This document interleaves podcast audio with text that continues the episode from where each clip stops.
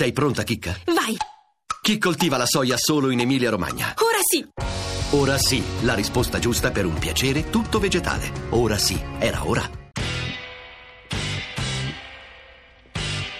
Radio Anch'io, l'attualità in diretta con gli ascoltatori. Simone Valente, vice capogruppo dei 5 Stelle alla Camera. Io ormai da anni a ogni elezione amministrativa sento parlare di disfatta del Movimento 5 Stelle, di un eh, calo. Però in realtà non è così, non è così perché è vero che si poteva fare meglio, si può sempre fare meglio e su questo insomma ci sarà una riflessione interna. Ma comunque noi eh, abbiamo inserito tantissimi nuovi consiglieri comunali all'interno delle amministrazioni, quindi eh, continuiamo a crescere in questo e come è stato anche già detto da eh, molti insomma, di noi, è una crescita sicuramente lenta, però inesorabile che continua ad andare avanti. Ci ha raggiunto il coordinatore nazionale di MDP, Roberto Speranza. Buongiorno. I risultati per il nostro punto di vista sono positivi. Dove siamo stati col PD siamo andati sempre al ballottaggio, dove siamo andati soli ci sono dati molto significativi, spesso addirittura in, in alcune realtà intorno al 20%. Un'ultima considerazione, onorevole Speranza, proprio in chiave nazionale. La manovrina in queste ore praticamente al Senato. Allo Stato quindi resta il vostro no, anche qualora il governo dovesse porre la fiducia?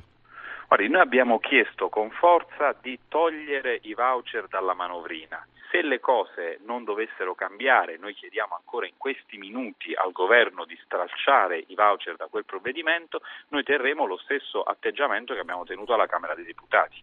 Saluto Maria Stella Gelmini, vice capogruppo di Forza Italia alla Camera. Buongiorno onorevole Gelmini. Beh, certamente il centrodestra ha dimostrato in queste elezioni amministrative che un modello eh, di buon governo fatto di unità, di programmi, di valori con dei candidati spendibili e credibili produce risultati positivi. Il grande problema, ci segnalava Carioti, del vostro rapporto con la Lega non si chiama voucher, si chiama Europa. Ma sull'Europa Berlusconi è stato il primo da europeista convinto ad avere una posizione critica. Certamente questo è un punto sul quale eh, Salvini propone la fuoriuscita dall'euro, noi diciamo oggi l'Italia non se lo può permettere, ma credo che come dimostrano i buoni governi di Maroni, di Zaia, di Toti nelle regioni dove governiamo, il centrodestra è unito e lo è nella battaglia contro un'immigrazione clandestina, lo è nell'affermare la priorità della sicurezza, lo è nella battaglia per ridurre la pressione fiscale e lo è anche nella capacità di coniugare la tenuta dei conti con una buona qualità dei servizi. Chiederei a Deborah Serracchiani, Presidente della Regione Friuli Venezia Giulia, membro della segreteria nazionale del PD. Buongiorno Serracchiani.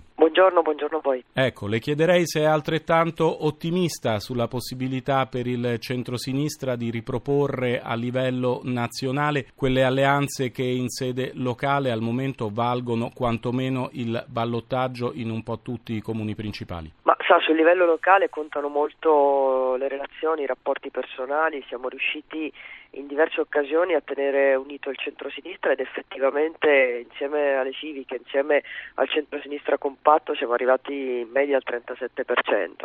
Certamente sul livello nazionale mi sembra un po' più complicato, però questo non impedisce il tentativo che sicuramente va fatto di allargare il campo del, del centrosinistra. Il ministro Orlando questa mattina chiede al partito un po' meno autosufficienza, apriamoci alle liste civiche. È questa una delle strade anche in vista delle politiche? Guardi, storicamente i due partiti da cui è nato il Partito Democratico lo hanno sempre fatto, spesso non utilizzando il proprio simbolo e spesso utilizzando invece dei simboli civici, lo faceva il Partito Comunista, quindi francamente credo che sia un lavoro, quello locale, che va trasferito sul piano nazionale ma che molto dipenda anche dal sistema elettorale.